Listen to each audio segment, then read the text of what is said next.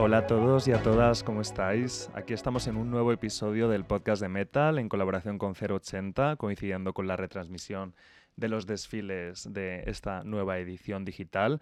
Os hablamos desde el recién inaugurado Mi Barcelona con un maravilloso atardecer y un día estupendo que hace aquí en Barna. Y hoy tenemos a un nuevo invitado y es nada más y nada menos que Víctor Bonsuarts. ¿Cómo estás, Víctor? Muy bien, muchas gracias por invitarme. Nosotros encantados de tenerte. A mi lado, Yolanda Muelas, directora de Metal. ¿Cómo estás, Yolanda? Muy bien, hola David, ¿cómo estás tú? Estupendo. Y yo, al habla, David Alarcón, editor de Metal en Madrid. Víctor, acabas de presentar nueva colección. Ya ayer hiciste un pequeño evento coincidiendo precisamente con ese lanzamiento. Hoy te tenemos nosotros. ¿Cómo te encuentras? ¿Qué tal? Bien, cansado, pero bien. Sí, sí, muy contento. ¿Cansado? ¿Ha sido extenuante este proceso? ¿Es más que otros o no? Mm, parecido, sí, no sé, siempre es un poco igual. Y cuando lo sueltas todo, después vienen unos días como que cuesta. ¿Eres de los que enferma una vez acaba todo? Sí, ¿no? Eso es bastante, sí, sí, sí, sí. bastante común. Sí, sí, de hecho estoy eh, medicado. Está medicado. Estoy con antibióticos, sí. Ay, bueno, pues gracias por estar aquí con más motivo aún. ¿Cuál es el momento más complicado a la hora de presentar en todos esos nervios que hablamos, ¿no? que luego degeneran en enfermedad? ¿Los días previos o todo un proceso, un camino? Para mí como un mes antes, quizá, como que aún se te hace cuesta, que no ves, que ves como pocas prendas en la percha, en el perchero y ves que solo queda un mes y que te queda todo, no tienes zapatos, no tienes accesorios, solo tienes cinco prendas y y queda un mes solo. ¿Pero eso pasa siempre o...? A mí sí. no sé si al resto también, pero a mí sí. ¿Pero eso pasa porque empiezas muy tarde a trabajar en la colección? Porque Yo empiezo muy pronto. ¿Sí? Sí, sí, sí. No sé, pero siempre me pasa. Porque el proceso de conceptualización quizá te lleva mucho tiempo hasta que al final sabes por dónde va a ir. No. ¿O por qué crees que pasa eso siempre? No sé, bueno, también hay un punto en como cuando ya te lo están cosiendo, que ya no depende de ti, que ya depende más como de, de los plazos de los demás, ¿no? Entonces, tú estás viendo que hay poca prenda. y... Ah, pero ya está todo en el taller. No, Solo que estás esperando que llegue, ¿no? Sí, sí. Es un poco como hacer una revista, ¿eh? Sí, sí, sí. O sea, estoy escuchándole a él y me veo a mí... Reflejada. totalmente. O sea, le faltan prendas a mí me faltan fotos. Es un poco lo mismo. ¿Trabajas mejor bajo presión cuando sabes que queda poco tiempo? No. ¿No? No, no, no. Yo mejor sin presiones, sí, sí. Ah, pues nada. Es dramático el proceso entonces. No es verdad. Yo, por ejemplo, eso, cuando veo que... O sea, yo trabajo mucho mejor bajo presión. Cuando sé que hay mucho tiempo lo dejo, lo dejo, lo dejo, pero cuando hay una entrega es el momento de, de darle caña. Bueno, la colección ha salido, enhorabuena. Ya está. ¿Esta colección cómo se llama? Se llama La Triada y... Triada va la Sagrada Triada son los grupos de, de la mafia asiática, que habían sobre todo, o sea, los más famosos son los de Hong Kong, pero también estaban como en Taiwán y en China. Y va un poco sobre eso, sobre todo el mundo de la mafia y lo que envuelve la mafia. En plan, o sea, hay como varias líneas dentro de la colección. Los mafiosos, que son como más a partir de trajes sastre o looks un poco como más, no sé, como más de masculinos y todo lo que envuelve, que eran las mujeres de los mafiosos, que es como, como lujo, porque eran señoras que eran muy ostentosas en general, porque venían como de, de, clase baja, y cuando tenían acceso como a todo el lujo, pues eran como muy extra. Sí. Y después em, también hay una parte que representa un poco las trabajadoras como de la noche, que eran sobre todo los, los negocios que ellos controlaban. Y es un poco como todo ese mundo, pues llevado a mi terreno. También veíamos esta parte militar en, creo que hay un estampado, ¿no? Un poco, o al menos uno. Sí, hay un estampado que, que son como las, eh, las armas que tenían los mafiosos, como pistolas, eh, katanas y... Yo te quería preguntar, porque nos llevas a Asia, pero yo esto no lo sabía, si no me equivoco, ahora me corriges. Tú has vivido en Taipei, ¿verdad? Taipei, sí. ¿Asia es como muy recurrente en tus colecciones o esta es como la primera incursión que haces ya en el terreno como tan asiático? No, yo creo que mm, más de la mitad son sí, de Asia. ¿no? O sea, presente siempre. Sí, sí, sí. O sea, como vivir allí en verdad me cambió un poco, como la visión, ¿verdad? Ya solo como eh, la visión de un hombre y una mujer, porque ahora es muy normal todo que se mezcle, pero a lo mejor hace ocho años no estaba, o sea, yo no tenía esa visión. Y ir allí, pues me cambió, me cambió todo, sí. ¿Y cómo acabas tú en Taipei? Pues fueron los primeros que me compraron prendas Y yo me emocioné y también como fui allí en plan de este va a ser mi mercado. y estuve allí un tiempo, sí. ¿Sigues vendiendo mucho allí? O sea, tienes, ¿Asia sigue siendo es uno de tus mercados? ahora más Estados Unidos, sí. Pero sí, ahora es como fuente de inspiración más que nada. Sí que me compran gente de allí, pero sigue siendo, ahora es más Estados Unidos, sí. Asia está muy presente en todas las conversaciones, sobre todo Japón estaba presente, pero bueno, ahora aterrizamos en, en Taipei. Luego, dentro del el tema género, ¿no? que ya ha mm. salido, te he visto cuando decías masculino hacer como comillas. ¿Cómo interpretas un poco todo esto de la moda masculina, femenina, unisex? No sé, ¿cómo, cómo catalogas tu moda, si es de algún modo? Claro, es que es complicado todo, porque al final eh, sí que hay como cuerpos, entonces sistemas de patronaje. Entonces yo intento como que el, cuerpo de más el cuerpo de un hombre cis y una mujer cis em, es diferente por tanto sí que hay como em, colección de hombre y de mujer pero intento que los estilos sean lo más parecido posible y que haya prendas que se puedan intercambiar. Pero sí que siga habiendo como una línea masculina y una femenina. Pero en sí intento que no se diferencien tanto. Claro, porque entiendo que a la hora de patronar, por ejemplo, ¿no? Hay, hay como ciertas diferencias que se tienen en cuenta por, por la propia silueta. Y ¿Te gusta el término moda unisex o genderless o huyes de todo esto? Eh, o sea, como siempre me meten ahí, estoy acostumbrado, pero en verdad después tú sabes que es un poco como todo marketing, eh, como es como algo que se tiene que decir ahora, como que eres hmm. genderless. Sostenible y, sostenible y genderless. Son dos cosas que se tienen que decir. Sí, sí, Luego, es que si no se me olvida, entonces lo digo ya. Eh, ¿Tú la marca la fundas en 2012? Usted no me acuerdo, pero creo que sí. Es que es lo que he leído. Sí, sí. Entonces, ¿estamos ante tu décimo aniversario? Espero que no, pero sí. o sea, yo siempre quito años, me quito años en general en la vida. O sea, la marca. hay testimonios escritos por ahí que dicen 2012. Creo que sí, creo que sí. Diez años ya con la marca. Es el décimo aniversario para muchos. Pablo Herroz, Leandro Cano, tú también. Sí, claro, más o menos el mismo año, sí. Muy fuerte, ¿no? ¿Cuánto tiempo ya? Sí, espero, o sea, no quería pensarlo. Muchas gracias. ya te lo hemos sacado. ¿Qué es lo, lo, que más ha cambiado desde entonces? En todo. El dinero, pero. pero no porque tenga mucho, sino porque antes no tenía nada. bueno, eso es bueno. Sí. ¿Qué más a nivel tú? Porque 10 años en moda, entiendo Hombre, que has aprendido más seguro. Un poco más. o sea, tengo un poco más de seguridad, porque antes. O sea, me sigue dando miedo cosas, pero antes tenía miedo de todo. ¿Y qué te da miedo ahora? No sé. Mm, meterme como en embolados, a veces como que no pueda salir, pero, pero en general tengo menos miedo. ¿Consideras que tomas muchos riesgos? no, cada vez menos, sí, sí, bastante precavido. Eso?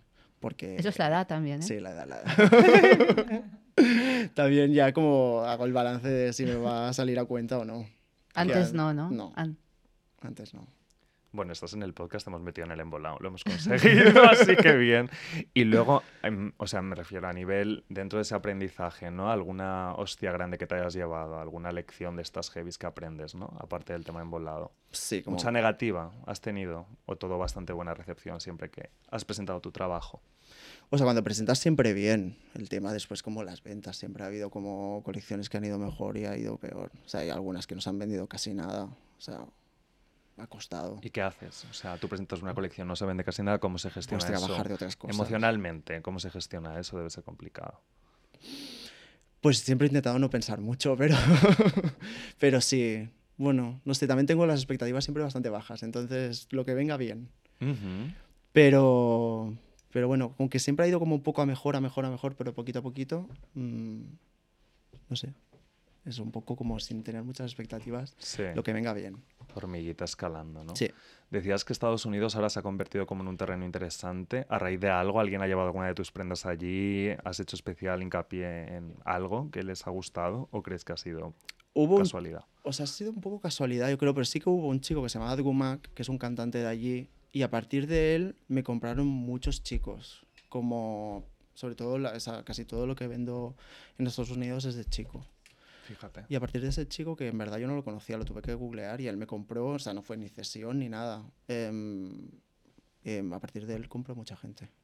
O sea, podemos confiar en que hay artistas que aún compran ropa, no solo la piden prestada. Pocas. Pero las hay. pero las hay, sí. O sea, eso notaste que tuvo repercusión, ¿no? Sí, sí, sí. ¿Trabajas mucho este formato de tú mismo, aparte de que te lleguen, tú buscar X rostros, embajadores de marca en distintos puntos para tú darles la ropa y que la lleven? ¿Y se traduce en ventas? Sí, eh, sí que busco. Pero en verdad es más, o sea, en verdad es más fácil que ellos vengan a ti que no que tú vas, vayas a ellos. Porque cuando tú vas, pocas, pocas personas como, eh, o sea, no sé, cómo aceptan o es más que ellos al final eh, vengan a ti, no sé. Ha sido más de que ellos vengan a mí que no que yo busque. ¿Y van a ti a ellos o sus estilistas? Sus estilistas. Pocas veces ellos. Sí. El modus operandi, ¿no? Estilista contacta a diseñador y quiere la prenda. ¿Cómo contacta? ¿Por mail? Por, por Instagram? Por Instagram. Esa es otra cosa, o sea, gran cambio a nivel mm, redes sociales ya no es solo cómo vosotros os comunicáis como marca, sino cómo se contacta dentro del sector, ¿no? Entre agentes, es decir, quiere alguien tu ropa y no te contacta por el mail incluso cuando lo tienes puesto en tu bio, sino a través de Instagram. ¿Gestionas tus redes? Sí, sí. sí, sí. Personal total. Sí, no sé, me divierte mucho. En verdad es lo que más me gusta. Ah, qué bueno. Bueno, de las cosas que más me gustan, sí. Sí, sí. ¿Cómo las usas? ¿Qué haces con ellas? Bueno, estoy obsesionado. Estoy todo el día. estoy todo el día liado. Sí, y hay gente que en verdad eh, te envía un email y a los tres minutos, si no lo has contestado, ya te estaba hablando por Instagram. Que yo lo agradezco, ¿eh? porque no contesto emails. ya está. Muchas veces se me va pasando, se me van acumulando y no contesto. Pero en Instagram sí. Sí. sí. ¿Te has atrevido con TikTok tú?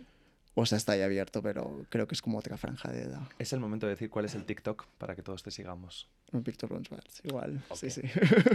Muy bien. No, es que realmente es como un formato que lo hablábamos también estos días, ¿no? Que hay marcas como que tienen muy claro que no va con su target, que el público que van a alcanzar no sé qué les interesa, pero es verdad que un poco la inversión también que ha llegado a TikTok y marcas grandes aproximándose a esta nueva herramienta tan generación Z hace que despierte interés. Yo recalco que no tengo porque me parece que invertiría demasiado tiempo en, en eso. Es un poco abducir. Yo lo tengo y subo alguna cosa, pero claro, tiene que ser como algo más personal, yo creo, para que la gente te siga. Y yo no me veo bailando o haciéndome cambios de look, ¿sabes? Y si lo hace otra persona, creo que al final tampoco me van a seguir mucho. Como la gente quiere algo más personal. Total. Oye, la gente esta que te contacta y tal, mm, ¿cómo es? O sea, dirías que es un público afín, te sientes como identificado con la gente que te escribe o no, de repente te llega peña mega random y mensajes mega random en plan, ¿y este quién es? ¿Y qué me estás pidiendo? O sea, ¿cómo es esa... Bueno, yo 50-50 creo. o sea, que y a esos también les contestas, a los que no... Sí, en verdad, como cedo bastante a... Sí sí, sí. Porque hay gente como que es muy famosa y que ha contestado, o sea, que me ha hablado y cómo le vas a contestar. Pero no le dejas la prenda. Sí, sí, Ah, sí, se la dejas la prenda. Bueno, hay gente ah. como que, que, está en las redes y que le he dejado y que no tiene nada que ver conmigo, pero al final... O sea, acostumbras a ceder la ropa. Sí, en general, sí. ¿Sí? Sí. No sé, me parece como súper curioso, porque también hablábamos a la hora de a quién le dejas ¿no? un poco el Hombre, riesgo. si es alguien como súper chungo, no, pero... no, pero no siempre se está claro si es chungo, ¿no? A lo mejor tú tienes que hacer un poco el research de esa persona, ¿no? Que parece súper blanca y luego de repente... Bueno, eso ha pasado, claro. ¿Qué ha pasado? Oh, Hombre, ¿Qué ha pasado? ¿Qué ha pasado Tipo que le dejas a alguien y después sale como cosas malas de ellos. Pero a posteriori, a posteriori. las cosas. ¿Y luego qué haces? ¿Quita la foto con mi look? Pues no, no, la, quitas tú o no hablas más como si no hubiese pasado y ya está. El vacío. pero bueno. Ahora que hablabas de esto de lo personal y personas, ¿cuánta gente te acompaña a ti en este proyecto? O sea, tú eres un poco la persona que personifica todo, pero ¿quién está? ¿Quién, ¿Cuánta gente sois en el equipo? Si es que... Pues máximo cuatro. Sí, sí, como las que cosen conmigo eh, y gente que me ayuda con con el día a día ya está. Cuatro, yo creo. Y luego sí que colaboras puntualmente con X marcas. Aquí has colaborado también con alguien, Sí, aquí he colaborado. Los zapatos han sido de crack. Y mm, las, las, joyas de una chica de Barcelona que se llama Tatiana Gil de la Visitación. Y el estampado me ha hecho Jesús eh, Moreno. A mí me interesa mucho esto de las colaboraciones, cómo surgen, porque es verdad que hay gente como que ya, pues colabora, se entienden a nivel lenguaje y van repitiendo, ¿no? Pero si de repente tú quieres contactar a una marca para hacer algo, eh, hay como libertad creativa a la hora de hacerlos, hacer reuniones continuas, tú le llegas con una idea de lo que es la colección y lo plasman en su producto, ¿cómo, cómo se hace esto? Es, depende de con quién contactes, porque con Tatiana, por ejemplo, las joyas ya me gustaban, entonces era un poco como CM y los zapatos igual, un poco de lo que tienes, vamos a hacer, déjame lo que, lo que me gusta, lo que yo me veo representado. Pero el estampado sí que hubo reunión y tuvo que hacer algo como para mí y un poco con la temática de la colección. Yo creo que depende con quién. Le vais dando forma. Sí, sí, sí. Retomemos un poco esta parte asiática, ya que tú has estado allí. No, sé cuántos años viviste allí. un año. Un año. Sí, como seis meses y seis meses. ¿Realmente cómo ha sido ese proceso de research? Porque creo que el cine también estaba como muy presente, no, no solo la parte mafiosa, sino la de las películas de, de mafia. ¿Te has empapado muchísimo de, de, cine? ¿Ya venías empapado de casa antes? Sí, como en verdad era de lo que ya había visto de antes. En sí, lo que sí que me basé mucho en una, en una serie que que hay ahora en Netflix se llama eh, La luz de la noche. Y era justo de la calle, o sea, pasaba en la calle donde yo vivía en Taiwán. era, que era una calle que había como mucho ocio nocturno. Muchas casas de té y todo lo que pasa así. Qué bueno, o sea, estuviste un año viviendo en esa calle que luego sale en la, en la serie. En la serie. Bueno, ahí justo seis meses, sí, la primera vez. ¿Y cómo era un poco la vida allí, el día a día? Pues al principio me ofrecían mucha, muchas cosas, después ya vieron como que no era target de, de lo que se ofrecía allí. Y me dejaban pasar, pero en verdad en sí eh, era un poco guay, era una calle eso que había como mucho ocio nocturno, por decirlo de alguna manera, y al final era todo lujo, era como un mall todo lleno como de la Chanel, Dior, todo. Y era porque al final del día las chicas acababan con dinero en efectivo y se lo gastaban allí. Y bueno, como un mix muy raro. Sí, sí. Se lo tenían que gastar en Víctor von Schwartz, era lo que tenían que haber hecho. en vez de tanto Chanel. Hombre, Qué fuerte. O sea, estás un año allí y luego vuelves para acá. ¿O ha habido Estoy seis, seis, meses, vuelvo y después vuelvo otros seis meses y vuelvo otra vez. y ya desde que has vuelto has estado aquí, no has vivido en ningún otro sitio. No. ¿Te ves viviendo aquí siempre o hay algún próximo destino en mente? Sí, yo creo que aquí ya. O sea, porque antes tenía como un poco la, la, ilusión de sí, voy a vivir allí, pero no, verdad, es empezar de cero. Em, el idioma es imposible y no, no, no, no, aquí. Aquí. Hablando de Barcelona, ¿cómo lo ves ahora a nivel artístico, la escena? Pues veo que está más animado en Madrid, creo. Pero no sé, no sé. ¿Por qué lo dices? ¿En qué lo notas? No sé, lo veo un poco calmado, ¿no? Barcelona. Sí, Yolanda, habla tú, ¿por qué? Pues que, a ver, también venimos de donde venimos, entonces yo creo que hay que esperar que este año las cosas un poco se reactiven, ¿no? Pero hace tiempo ya que Barcelona tiene como otra vibra y es como mucho más relajado aquí que, que Madrid, a muchos, en muchos niveles. Pero luego creo que sí que hay una como una escena artística, ¿no? Y que es muy interesante. Lo que pasa es que quizá a nivel de fiesta, ocio, todo esto es muy distinto de Madrid, pero eso ya lo sabemos. No es de ahora, esto es que yo creo que es desde hace mucho ya. Hombre, yo centrándonos en moda, ya más allá de la escena, es verdad que creo que el formato en sí, esto de, ahora hablamos un poco del formato vídeo, pero que lo digital respecto a Madrid sí que está ayudando a expandirse mucho más este tipo de, este streaming, ¿no? Con esta difusión que tiene un poco sin horario, sin, sin fronteras y que puede llegar a mucha más gente y que posiblemente a ti te venga muy bien en esa estrategia internacional de Estados Unidos y demás, un desfile o una proyección en vídeo que un vídeo grabado de un desfile en Madrid, por ejemplo, ¿no? ¿Tú eres fan del vídeo? ¿Te gusta? O sea, me gusta más, claro. Al final, como lo que tú tienes que enviar a la gente es mucho más atractivo eso que un desfile. Lo que pasa que siempre se pierde un poco la experiencia de la gente que va. Porque eh, la gente que va a un desfile es más difícil, bueno, vosotros porque estáis muy acostumbrados a ir a muchos desfiles, pero la gente normal que va a menos, o sea, esa experiencia no se, la va, se le va a olvidar. Pero en cambio ver un desfile en vídeo sí que se va a olvidar quizá, porque ven muchos. Y usted tiene cosas buenas y cosas malas. Claro. Yo creo que eso, yo lo estoy de acuerdo teniendo en cuenta si el desfile es en una localización concreta para tu desfile, si está como muy recreado el, la atmósfera tuya, pero si de repente nos vamos, no voy a decir exactamente a dónde, ¿no? Pero un entorno como muy igual para todos, que pierde completamente la esencia y va a un ritmo incluso más rápido que la retransmisión que hay aquí, ¿no? Que es uno tras otro, ahí sí que se pierde, ahí sí que te olvidas, yo creo. O sea, que un poco según cómo lo mires, diría yo, ¿eh? Sí, pero depende, porque hay muchos clientes que son personas muy normales que, que a lo mejor van a pocos desfiles en su vida. Entonces, esa gente que, que te compra, eh, y FEMA es, eh, y FEMA es eh, un sitio mágico para ellos, porque después se pueden hacer la foto en la de esto con, yo qué sé, con una famosa detrás, o es un poco la experiencia que para ti lo tienes aborrecido porque, porque es un poco pesado, siempre igual, pero para esta gente quizá no.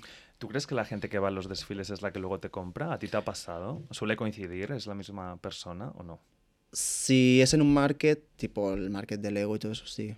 Sí, sí, compran bastante. O sea, yo lo he hecho muchas veces. Creo que lo he hecho como 10 o 11 veces el market de Lego. Porque tú has estado eso en el showroom, ¿no? Además de, desfilar allí. ¿Y funciona entonces? a mí me ha funcionado siempre, sí. Algunas veces mejor que otras, pero sí, sí. O sea, va bien. Dentro de clientes que ya lo hemos ubicado un poco a nivel localizarlos donde están, ¿qué tipo de perfil es la persona que te compra? Decías que en Estados Unidos mucho hombre, ¿no? Sí, casi todos queer. O sea, el 100%. Yo creo que no me ha comprado un hetero en la vida. Ese es titular, ¿eh? y las chicas muy, ¿sabes? Muy, muy variado. Las chicas sí que es mucho más variado. Pero chicos sí que hay un perfil muy concreto. Sí, sí. ¿Y edades en las chicas? No, súper variado. O sea, rollo desde 14 años hasta... O sea, recuerdo una señora Nifema justamente que me compró, que es que no se podía abrochar la chaqueta ya sola, que iba con su hija o su nuera, mm. como le ayudaba a abrochar, y una chaqueta todo de corazones. O sea, ella era como pitita, o sea, con el pelo como cardado perfecto, negro, con diadema, súper como clásica, y me compró una, una bomber crop top, todo de corazones. Wow. O sea, como no hay, las chicas son mucho más abierto. Sí, es verdad que sí, es un target como tan amplio, sí que puede haber perfiles que precisamente sea, o sea, la experiencia de un desfile en sí es maravilloso, ¿no? Bueno, hay auténticos desastres también, pero en sí eh, el poder tocarlo, el poder verlo y tal, a lo mejor sí que les es más, más cómodo o más, están más concienciados con esa parte. ¿En España te compran? Poco. Poco. Y lo que me compran siempre son chicos. Y las cosas como las camisetas o... Lo básico. Lo básico, sí. Sí, sí, poco. Mm, eso también están todos de acuerdo, lamentablemente. Pero por una cuestión de precio, ¿crees? O por una cuestión de no atreverse a lo que decías ahora, Yo creo que o por una cuestión de pasta. Sí. O sea, los sueldos en España son ah. bajos, entonces es más normal que les cueste si tú cobras mil euros, ¿cómo te vas a gastar 500 en una chaqueta? Eso es muy difícil. Y precisamente por eso, ¿tú cómo haces entender a tu cliente si es que pones la atención ahí en que tu producto vale lo que vale por algo, ¿no? Es decir, porque hay gente que utiliza Instagram para contar mucho sobre el proceso, ¿no? Incluso gente que ha desgranado los precios para que se entienda, ¿no? Pues gastos de distribución, patronaje, lo que sea. ¿Tú esto pones mucha atención en que la gente lo entienda o das por hecho que el que llega a ti es porque valora el producto y ya está? Sí, la segunda. dejámosla fluir. Sí, sí que creo que en la tercera o cuarta colección hice una acción con el Hub que explicaban todo eso, la prenda y mm. el escandallo de todo lo que valía y todo. Pero en verdad después tampoco llega tanta gente. Yo creo que la gente que te compra lo entiende y ya está. Mm. Pero si tienes que justificar al final, tampoco... Ya. No sé.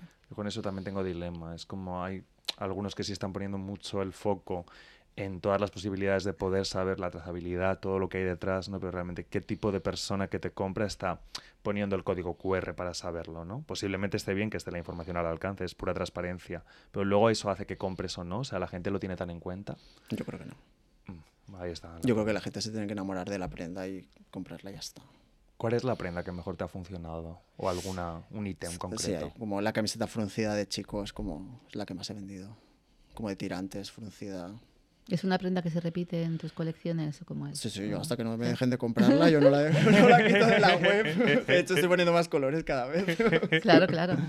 Yo no paro, o sea. Y estoy haciendo variaciones de eso, claro.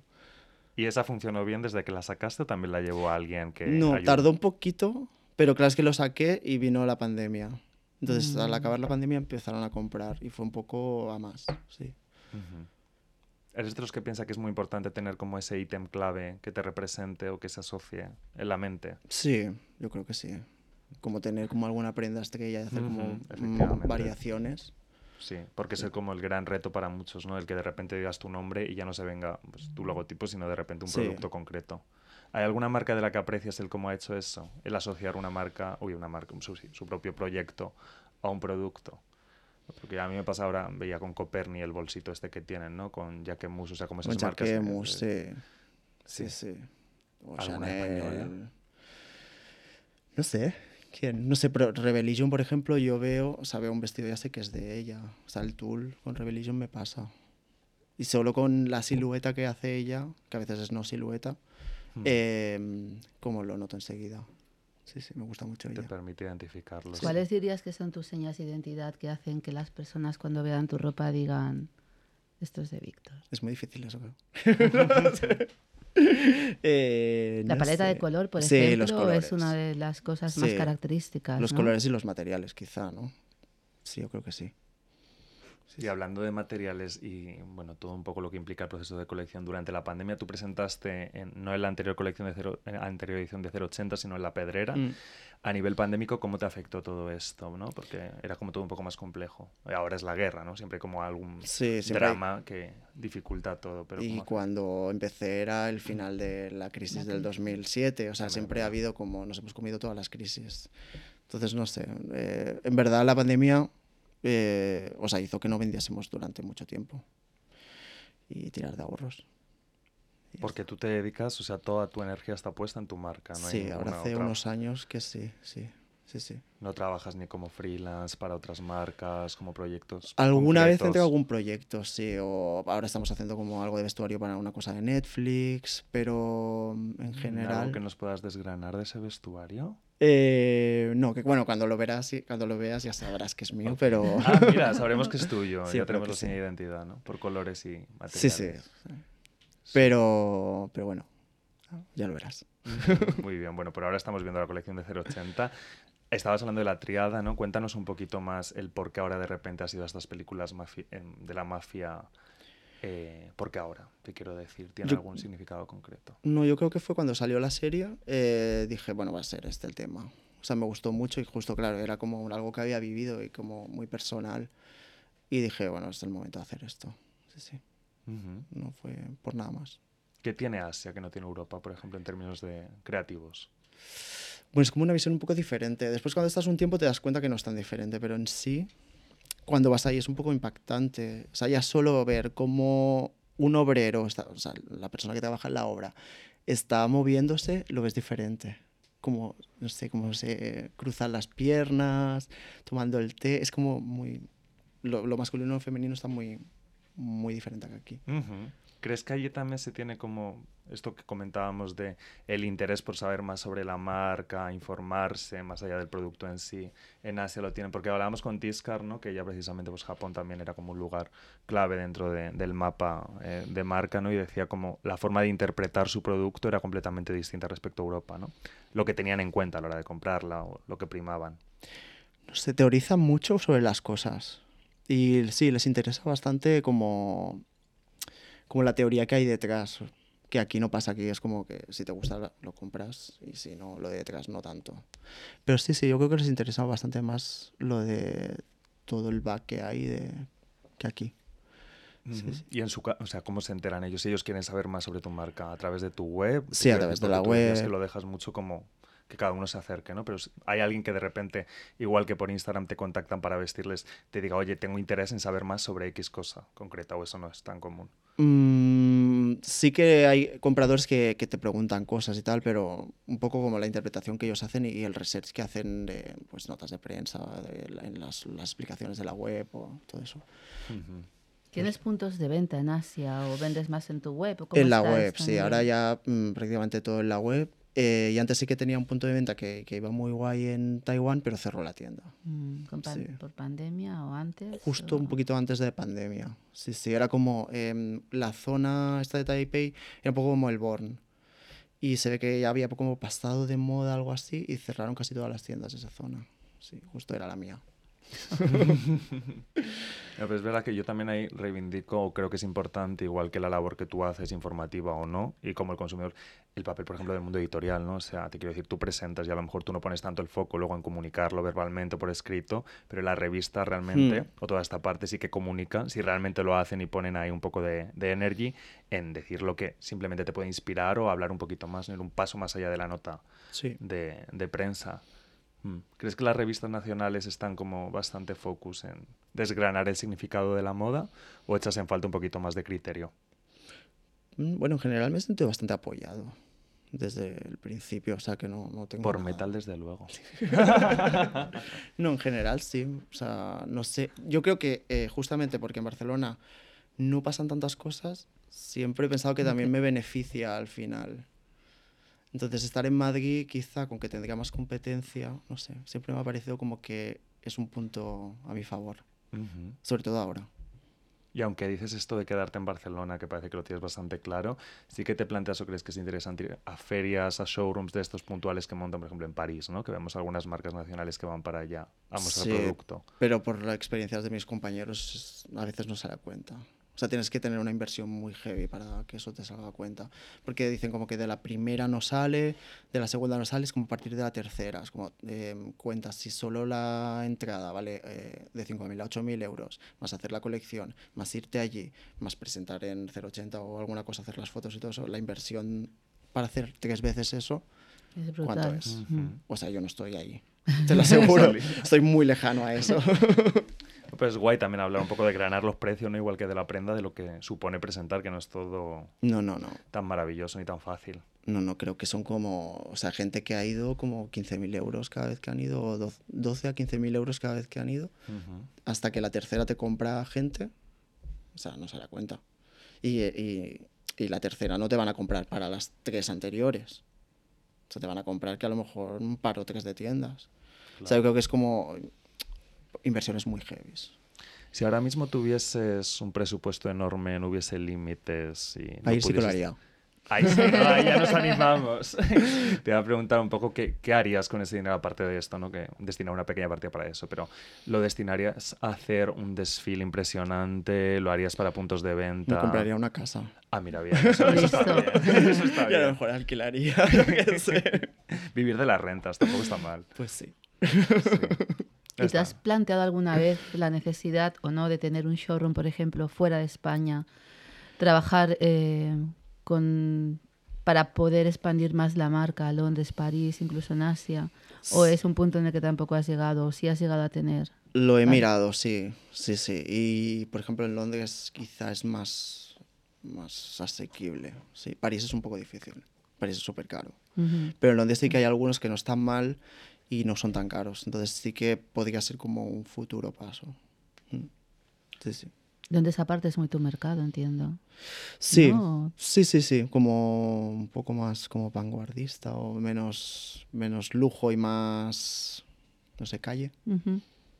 Y si saltamos de la moda y nos vamos al ámbito ya un poco más artístico amplio, colaboraciones con artistas de otras disciplinas, ¿hay en esta colección? Aparte, porque decías joyería, ¿no? Y calzado, eso sí. Sí, y el ilustrador. Mm, El ilustrador, ahí Sí, lo tenemos. sí, sí. Las pistolas. ¿Habías colaborado ya previamente con otro tipo de, pues, no sé? No, no, no. El anterior me lo había hecho Elena, que está ahí, Hola, Elena. que también es una artista. Siempre acostumbra a haber algo de ilustración en tus colecciones también, ¿no? ¿O Ahora no hace- necesariamente. En la anterior también, Había, sí. pero hacía ya tiempo que no. Lo que pasa es que las otras veces lo que había hecho era comprar los estampados en Taiwán. Y con que en verdad no lo tenía más gente porque era de Ya, ya, pues, Taiwán. Sí.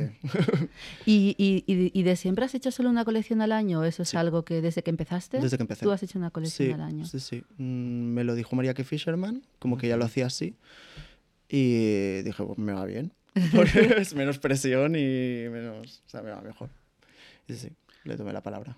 Sí, sí, no, yo creo que cada vez son más los que lo veamos también con Pablo Herroz, que también cumple 10 Ujú. años, que no te olvidas, décimo aniversario es, como también hacer una colección y luego pues darle la continuidad ¿no? y que cada uno pues ya eh, vaya, vaya viendo. Luego, a nivel marcas españolas, ¿alguna interesante que te esté llamando la atención lo que está haciendo? Vamos a hacer un poquito de apoyo mutuo. O sea, Rebellion es la que más me gusta ahora. Perfecto. Mm, eh, Avi Club me gusta también. Eh, no sé, típico que me preguntas y ahora ya no me acuerdo. pero- Em, el eh, Quique, Quique Vidal. Eh, Vicomli. Vicomeli me encanta Sí. también. Claro, Vicomeli es como de mis favoritos. Sí. También es un universo como colores pastel. así. Sí, en verdad Rebellion y Vicomeli Sí, podía va un ser poco en esa línea. somos los tres Sí. como Sí, Tonti Pop. Es como es una oleada interesante. También un poco eso. Bicomly, por ejemplo, cada vez hace como colecciones más reducidas, Sí. un poco más cápsulas y sin ceñirse a un, a un calendario concreto. ¿Tú cómo es tu día a día desde que te levantas aquí, en, en Barcelona? Es decir, O sea, yo voy directo al taller y voy mirando un poco lo que cada día es diferente. Pues hacer envíos, em, enviar las cosas al taller, pero cada día es un poco diferente. Hago bastantes envíos. O sea, es un poco aburrida la vida. O sea, no, no es muy mágico, en verdad. Pero cuando te pones a pensar en la siguiente colección, ¿ya estás con la siguiente o todavía no? En dos meses. En dos meses. Sí, algo así. Que la siguiente la veremos dentro de un año. De un año. entonces. Sí, sí. Pero dos meses que es máximo. Y no ha habido ningún momento en el que hayas dicho, porque estábamos hablando mucho de cómo preservar la identidad de marca y de la importancia que tiene, pero de repente decir, rompo con todo, o sea, hasta aquí, punto de inflexión total, hago algo completamente distinto, esto ya no me representa. Bueno, siempre intento meter como algo que no haría. En plan, cuando metí el rojo, era como un color que yo nunca había usado. Y era como, tienes que hacer algo como que, que sea como un cante para ti. O sea, el que- rojo fue en la pedrera. el rojo fue en la anterior. El anterior a la, Sí, a la sí, de sí, sí. ¿Y funcionó? Sí, sí, sí, sí, sí, fue guay. Y de hecho ahora mucha gente se piensa que siempre meto rojo en las colecciones y es como no, hace tres colecciones solo. Y un poco eso, siempre intento como hacer algo que, o sea, cuando hice patchwork o... Siempre intento meter como un elemento que, que anteriormente no haya hecho. ¿Y cuál es el elemento que has metido en esta? Eh, el presupuesto, no lo sé. En mi empresa hay gasta mucho presupuesto en este, sí. Ok. Sí, pero no está bien meter algo distinto un poco, ¿no? Y tú Sí, también no. un poco, para hacerlo un poco más animado, más estimulante todo. Si no puede Sí. ser muy lineal. Y un, un poco colaborar con, con gente que esté fuera de mi mundo. Eh, por ejemplo, el chico este que nos ha hecho los estampados. O sea, yo nunca había colaborado con alguien porque me, me daba miedo que hiciese algo que no me gustase. Ujú. Pero me ha gustado mucho, sí, sí. Sí, ese es el riesgo que siempre asumes cuando colaboras con alguien nuevo. Sí. ¿Qué sería de esta industria sin ese riesgo, Sí. sin ese... Yo creo que ha sido ese elemento. Como meter un print que no sea mío. Sí, sí. Ujú. Luego, si hablamos ya un poquito pensando a futuro, aparte de todo lo que ya podamos hacer con o sin presupuesto, siguiente desfile presencial, eh, ¿tú te planteas dentro de ese formato, si reto- retomamos un poco la presencialidad, seguir haciendo algo híbrido con vídeos o jugando un poco con lo audiovisual? Porque a lo mejor un poco la fórmula que tú buscas va un poco que mezcle todo, ¿no? Por lo que Sí. dices, de aprovecharlo mejor. Hombre, estaría guay, sí, sí. Yo, bueno, yo creo que los de, los- la organización del 080 quieren hacer algo así. Que combine. que combine o unos que sean presenciales y otros no presenciales. No sé por presupuesto si se puede hacer, porque claro, sería citar como todo, o sea, hacerlo doble. Ujú. Pero por lo que estaban diciendo, creo que va un poco por ahí. ¿Crees que es posible que se integre de forma efectiva? Porque vamos, yo he visto algunos ejemplos de esto de, no sé los términos que utilizan, performance más fashion show más no sé qué, que al final se queda como bluff. Da miedo, ¿no? da Es miedo. como todo y nada. Sí, sí, sí, da miedo. No sé, no sé si es posible. A ver qué proponen ellos. Pero yo en verdad dejo bastante, o sea, una vez tengo la colección hecha, dejo bastante a la organización que hagan. Hay mucha gente que lo tiene súper preparado todo y que tienen como una idea muy, muy concreta de lo que quieren. Y yo a Esther Desma, por ejemplo, le dejo Mm. bastante libre. En este que- caso, por ejemplo, es así. 100%, sí. Total. Y el anterior también. Y entonces, ¿cómo va? ¿Hay un pequeño briefing donde tú explicas ellos hacen o ni siquiera eso? Hay un poco... Les sí. plantas ahí la colección. Ale, ¡Hala! a volar. Sí, hay un momento como que yo les explico un poco y ella me dice, voy a hacer esto, esto y esto. Y en verdad siempre te gusta porque Siempre bien. al final es gente como que se ha dedicado hace muchísimos años a esto. Y, y, claro, o sea, lo que piensa ella es mucho mejor de lo que pensaría yo. Sí, esa capa- capacidad como de visualizar además lo que estáis pensando. Lo que está clarísimo es que tú ya hablas como de 080, o sea, 080 aparte de vivir en Barcelona es como tu, tu lugar de presentación, ¿no? De momento sí. Estás cómodo aquí. Sí, sí. No pensaba que estaría tan cómoda, la verdad. O sea, me está gustando bastante. Porque al final el resultado que tienes, te digo que las expectativas mías son bajas en general. pero en general, eh, pero en verdad, o sea, em, o sea lo, que, lo que ellos aportan es mucho mejor de lo que yo puedo hacer eh, por mi cuenta. Pero, o sea, años Infinito. luz, infinito. Entonces, claro, a lo mejor alguien que, que todo el rato tiene en mente París o no sé qué, pues a lo mejor no, no llega a eso, pero, pero o sea, está brutal. Claro. Y luego también la magia que tiene el hecho de que cada edición la estén montando en una localización distinta, ¿no? Mm. Que nunca sabes un poco lo que te vas a encontrar. Claro, y en espacios como emblemáticos de Barcelona, que siendo de Barcelona ha estado ahí. Claro. Sí, sí. Porque había diseñadores que, por ejemplo, decían, es que a mí esta localización no me encajaba tanto, he tenido como que darle una vuelta de tuerca, porque incluso a nivel, pues yo qué sé, tonalidades, ¿no? Que de Sí. repente el fondo es de X color, el MacBook, que si lo veíamos como muy blanquito, no sé si a ti en este caso te puede haber venido Pero es limpio Bien, al final. es muy limpio. Sí, en verdad no... no... como un lienzo. Sí, eh, el tema de la pedguera, por ejemplo, que la colección iba del Britpop y era la pedguera, era un poco que no pegaba, pero en sí como en tonos pega y al final el vídeo queda bonito. pues da igual.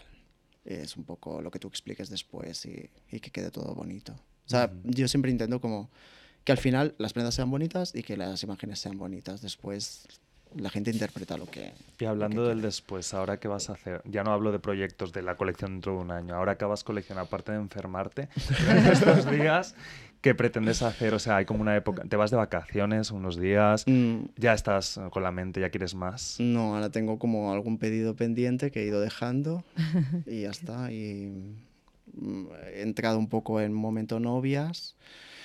Y hay algún pedido de eso y eso es un tiempo, sí. Yo creo que mes y medio, o sea, no salgo del taller.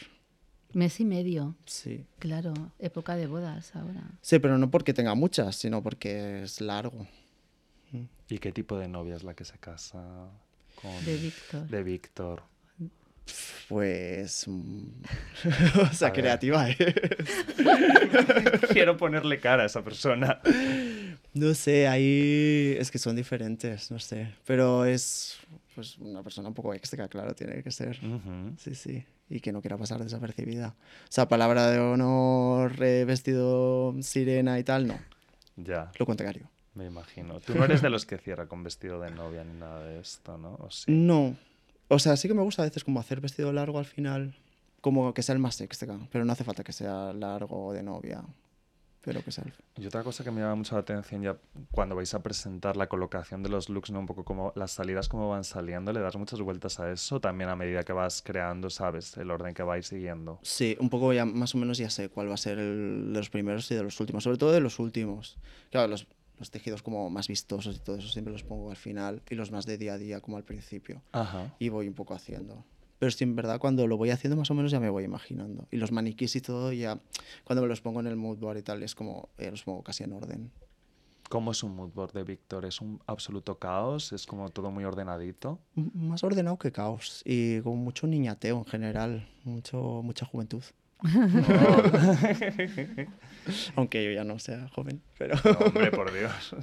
¿Qué música suena mientras curras en silencio? Pues ahora un poco momento K-pop. Ah, ah. y pop en general, sí. Bastante pop. Bueno, ya nos estamos haciendo un poco la idea del, del imaginario creativo. Sí. Esta colección lo que también haces dentro de, aparte de integrar los looks de distintos tipos, hombre y mujer también van como de la mano, ¿no? Bueno, un poco dentro de ese momento queer. Sí. Absoluto. Intento que haya un equivalente como de hombre-mujer siempre. Y si le tuvieses que pedir ahora algo al sistema de la moda, algo que cambiase, ¿cuál sería? No sé qué decir. O sea, el esnovismo en general, pero en verdad viene como del sistema capitalista, no viene de la, de la moda en sí. Entonces, no sé, de la moda en sí, no mucho. Creo que las nuevas generaciones han cambiado muchísimo. Antes había muchas más tiranteces y como muchas tonterías de, de película. Y ahora en general la gente es bastante más llana, yo creo. O sea, en general ya está cambiando, no le pediría, o sea, solo que siguiese un poco el ritmo de ahora. Pues nada, que todo siga así. Tú empiezas ya a trabajar en la próxima colección, mejórate, es importante eso, cuídate y nada, pues aquí estaremos dentro de un año, si no antes, para, para dar voz a, Víctor von Schwartz. Un placer. ¿Dónde podemos encontrarte en redes sociales para seguirte en tu camino? Es todo Víctor von Schwartz. Vale, no hay pérdida. Yolanda, cuéntanos en Metal dónde pueden encontrarnos. Metal, en redes sociales en Facebook y en Twitter, en Instagram, arroba metal-magazine y luego nuestra web que es metalmagazine.eu. Perfecto. ¿Dónde te pueden encontrar a ti, David? A mí, hoy me siento egocéntrico. David barra baja, Alarcón barra baja barra baja. Muy bien. Ya, la promoción está hecha. Muchas gracias, Víctor. Enhorabuena por la colección y nos vemos en un año, si no antes. Hasta luego. Chao.